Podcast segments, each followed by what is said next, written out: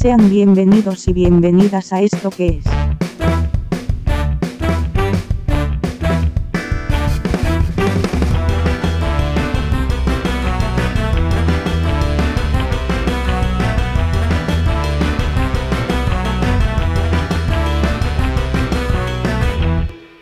Un podcast negro.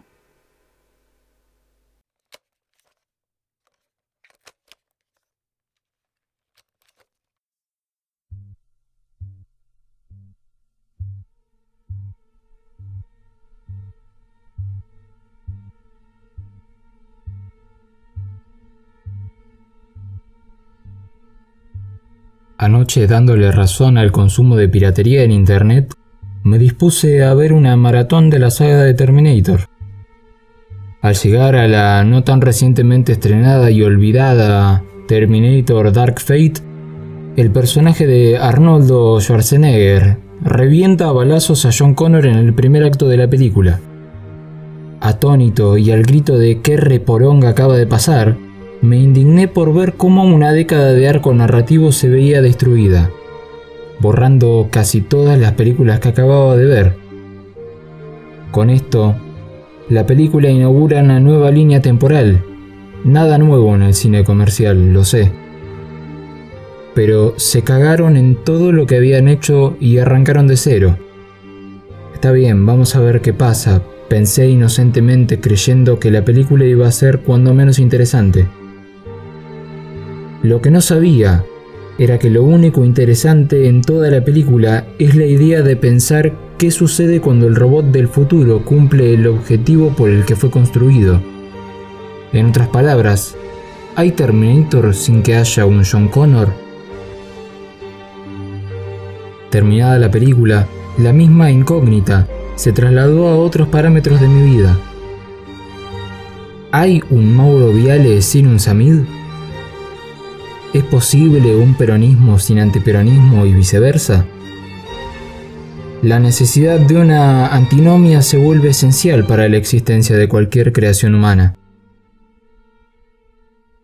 El yin y el yang, la sombra de Jung, dos caras de una moneda. La película Pandillas de Nueva York me enseñó que pocas cosas pueden ser más ordenadoras que un enemigo a la altura de nuestro destino. Todos necesitamos algo a la altura de nuestro odio. Yo lo necesito. Lo necesito casi tanto como la Argentina de Alferdes necesita dólares. Hace un par de capítulos postulaba que la teoría de que el mundo estaba mejorando por la inactividad humana era una conspiración de la corporación animalista. Esto despertó una reacción extremadamente violenta de un núcleo vegano ambientalista que me atacó en mis mensajes privados de Instagram. Allí estaba mi enemigo. El guasón de mi Batman. El Fernando Iglesias de mi peronismo. El trotskista de mi trotskismo. Hoy les declaro la guerra. Por la patria porque no tengo nada mejor que hacer y, también un poco porque me gusta tantear dónde está el límite.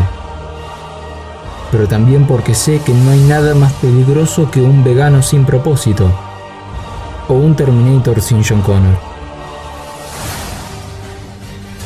Para entender esta grieta hay que remontarse a los orígenes, el génesis de todo, la muerte de los días de mi hombre murciélago, el disparo del tío Ben de mi Peter Parker fue una vez en la que fui a Starbucks por mi delicioso frappuccino diario en tiempos en los que aún vivía con mi madre y no tenía muchas preocupaciones para gastar mi plata, básicamente porque era feliz y casi mantenido.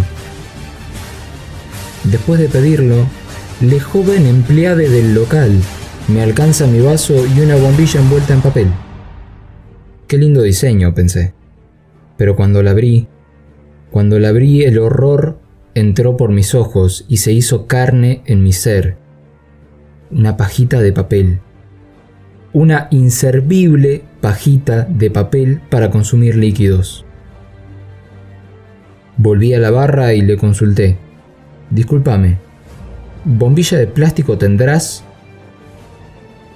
No, No damos más sorbetes de plástico. Es una política de la empresa para cuidar el medio ambiente. Agradecí y me fui. Indignado, hice todo lo que cualquier joven de mi generación haría. Entré a Twitter para vomitar mi rabia en caracteres, no sin antes indagar en el tema, o al menos leerlo en Wikipedia. En Twitter me encontré a un séquito de fundamentalistas de Greta Thunberg, o Bloomberg, no sé cuál es su verdadero nombre. Veganes a mi izquierda, ecologistas a mi derecha. Las respuestas avanzaban entre caracteres infrahumanos. Dos activistas de Greenpeace se irguieron frente a mí, pero los mandé por los aires como dos balones de fútbol biodegradables. Un tercero llegó chirriando a atacar. Sos un facho, sos un facho. Y ahí fue cuando me enojé. Era la época en la que los incendios forestales en Australia empezaban a crecer y la corporación Koala estaba tratando de corromper el sistema con fotos de esos pequeños monstruos de orejas peludas en supuesto peligro, con canguros sedientos a causa de la más pura naturaleza, la muerte. Pero los descubrí, los descubrí y cuando quise exponerlos nadie quiso creerme. Porque todos son progresistas y ambientalistas cuando es correcto. Todos comparten a Evo Morales salvando al Amazonas cuando está bien. Pero nadie sabe cómo es esto. Ustedes no van por el mundo tratando de tomar su frappuccino con un sorbete que se deshace. Todos son ecologistas y veganos cuando conviene, pero cuando uno los expone está fuera de lugar. Yo no estoy fuera de lugar, ustedes están fuera de lugar. Todo el maldito sistema está fuera de lugar. ¿Quieren la verdad? ¿Quieren la verdad?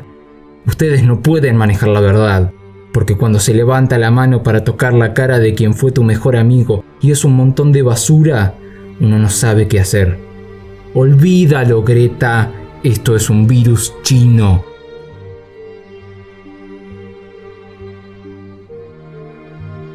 Esto es una guerra sin cuartel y debe terminar antes de que la nueva sociedad Pepe Mujil se oficialice con el final de la cuarentena. Esta guerra hoy empieza y estoy dispuesto a enfrentarlos donde sea, cuando sea y como ustedes quieran. No hay lugar para ustedes en la República Carpinchtina. Nunca entendí por qué mis sorbetes tenían que ser suprimidos para que se salven un grupo de canguros que podrían usarlos para conquistar tierra uruguaya. ¿Para qué los quieren? ¿Qué están ocultando? Yo tengo muchísimos niveles de practicidad para consumir líquidos en un vaso y ellos no. Quiero mis sorbetes. Repito lo que dije en otro programa. Si un koala pudiera, te comería a vos y a toda tu familia. Uy, pero hay sorbetes reutilizables. Es un asco que lo usan los canguros. Parafraseando a un furioso Guillermo Moreno ante la confrontación pública con el fallecido juez Bonadío. Veganes, escuché sus declaraciones alrededor de lo que ha pasado con el medio ambiente, y eso estuvo mal. Coincido con ustedes que con los carpinchos no hay que meterse. Pero hicieron esas declaraciones en los hilos de Twitter, y ese, Twitter, le cerró la cuenta a muchos y muchas como yo. Así que sí, coincido con ustedes. Con los carpinchos no hay que meterse. Ahora, eso de confrontar conmigo lo acepto. Donde sea, cuando sea y como sea, ustedes eligen. En los términos que quieran.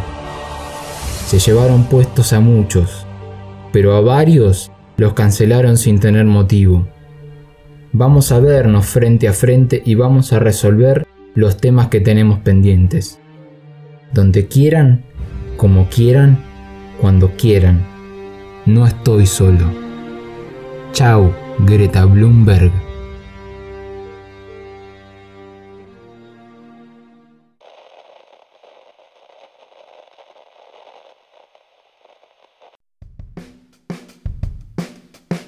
Hola, ¿cómo estás?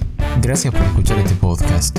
Si querés opinar sobre esto que acabas de escuchar o proponer futuros temas para futuros podcasts, hacelo con el hashtag podcast negro en Instagram o con un mensaje a mi cuenta. Puedes encontrarme como arroba Moreira. No sé con cuánta frecuencia van a salir estos podcasts, así que te invito a suscribirte acá en Spotify o en Instagram que voy a ir subiendo cuando vayan saliendo. Esto fue un podcast negro y nos vemos la próxima.